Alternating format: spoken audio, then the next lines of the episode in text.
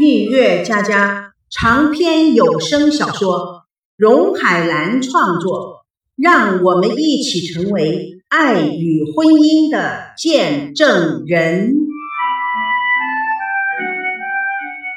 今天即将播出第四幕第七集《股票崩盘二零零八》。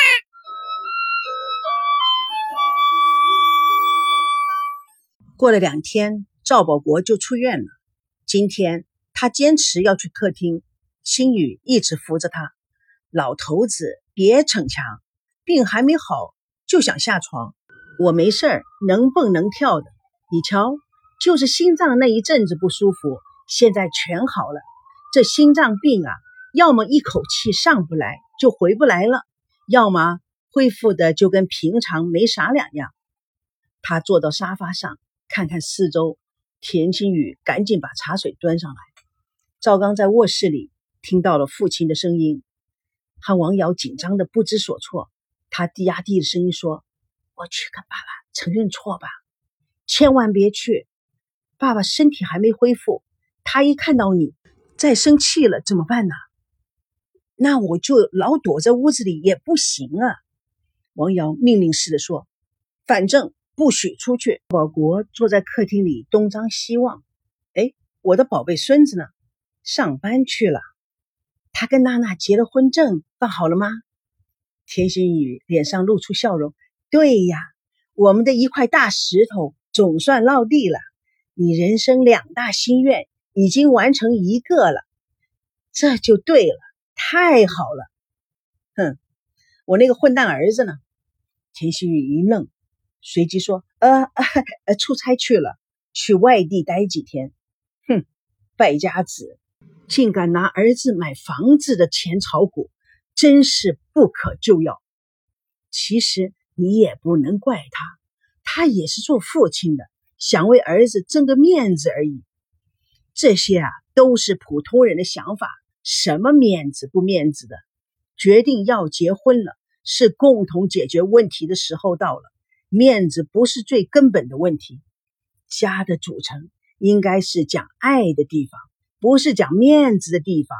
家是有根和有魂的，需要夫妻双方彼此的经营和呵护。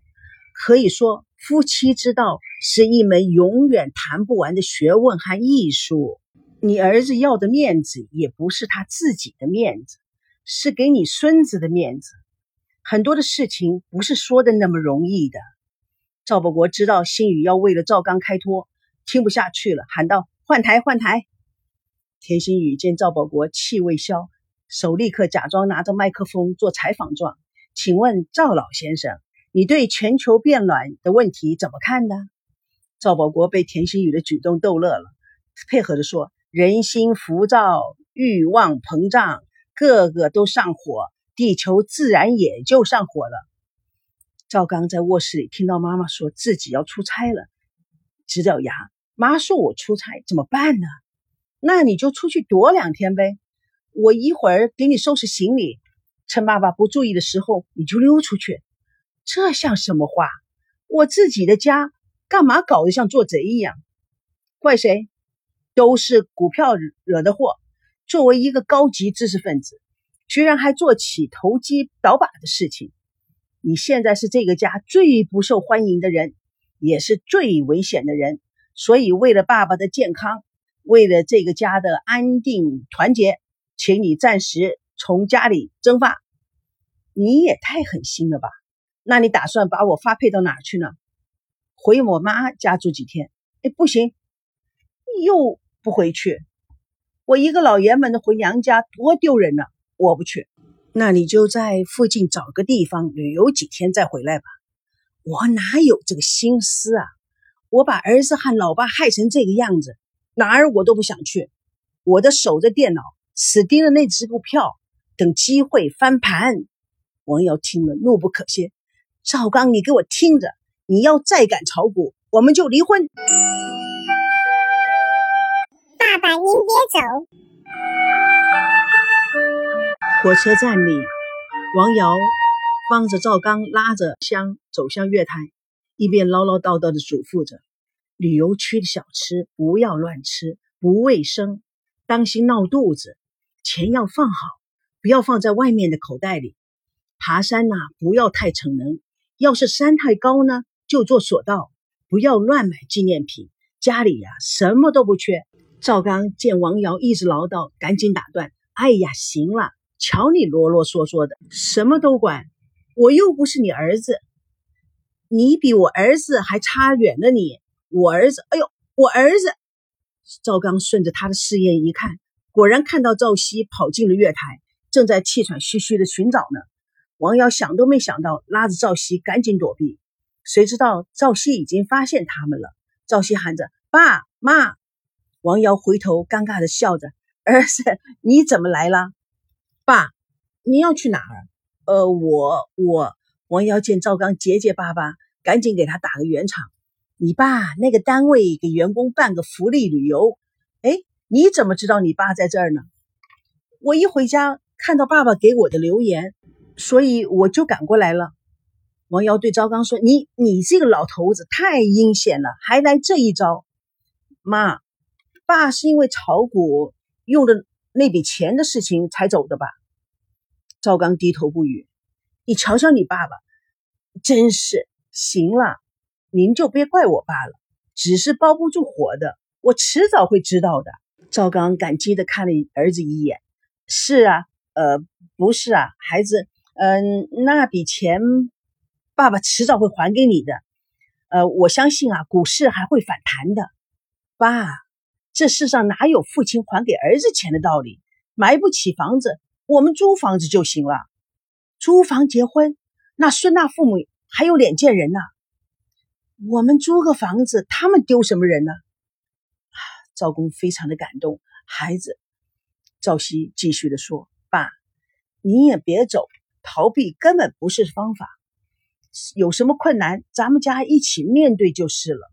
如果孙娜因为钱或者是因为房子不愿意跟我结婚，那我就算是看错他了，我也不会死皮赖脸的赖着他的。那不行，这么多年的感情，能说放就放。赶明儿我跟娜儿好好聊聊。妈，我们的事情啊，你就不要再添乱了。唉，咱们先回家，有什么事情回家商量，好吧？爸，走，咱们回家吧。赵熙强行的拉扯着父亲的行李，父母二人只好跟他返回。赵保国看着赵刚一进门，叹了口气，看看赵熙，唉，我跟奶奶也商量了，关于那一百八十万房款的事情已经发生了，再说对错。也没什么意思，关键是如何解决新房的问题。就算女方家里再有钱有房，我们也不能让希儿住在人家那里。这个骨气，咱们赵家绝对不能丢。所以，我跟你奶奶决定，这个房子让出来给结婚用。我和希儿奶奶去外面租房子。赵熙感动的爷爷，您这。我坚决不同意。我就算不结婚，我也绝对不能让你和奶奶搬出去住啊！赵刚也附和着说：“爸，这不行，你不能搬呐，要搬我还王瑶搬出去。”赵保国慢慢的说：“现在岁数大了，什么事情没有经历过？我们早年六平方米的小房子住了多少年？其实啊。”人住只要有水有电就行了，孩子结婚可不行，一定要宽敞、舒服、新潮。所以呀，我们搬走了，你们再好好的装修一下。赵熙含着眼泪说：“爷爷，这件事还不需要讨论。孙娜跟我还没有领证呢。”赵保国闻言吓了一跳：“什么？不是昨天一块去了吗？”去了是去了，但是我们心里还没准备好办证的事情，以后再说吧。赵刚突然追问：“哎，是不是为了房子的事啊？”哎，爸，您就别多心了。我和孙娜之间呢是问题多多。赵保国叹了一口气，望着田心雨：“哎，怎么咱们两人的心愿就这么难实现呢？